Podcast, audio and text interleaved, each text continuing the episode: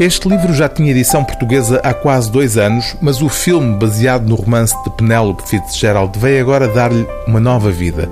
A livraria é a história de uma mulher de meia idade, nos anos 60 do século passado, que decide dedicar-se a um negócio de risco: vender livros. Florence Green, viúva, foi casada com Charlie Green, ou, como é dito a certa altura no romance, tivera a sorte de ser emparelhada em 1934 com Charlie Green, o comprador de poesia. É em memória desse tempo de juventude em que trabalhou numa grande livraria de Londres que Florence, agora a viver numa pequena cidade inglesa de província, decide voltar a dedicar-se aos livros. Compra um casarão decrépito, reabilita-o e lança-se num negócio que o provincianismo da terra não vê com bons olhos. Florence tem apenas um cúmplice perante a oposição generalizada dos habitantes de Hardborough. O romance, o segundo da obra de Penelope Fitzgerald, foi publicado originalmente em 1978, quando a autora tinha 62 anos.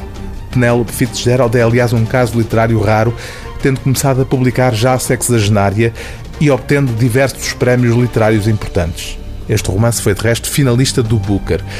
A minúcia com que descreve o ambiente mesquinho de Ardborough dá ao romance um tom de comédia nostálgica, nesta obra que a própria autora descreveu como um romance breve com final triste. Em 1959, numa altura em que em Hardborough não havia fish and chips, não havia lavandaria, não havia cinema, exceto uma noite de sábado em cada duas, a necessidade de todas essas coisas era sentida.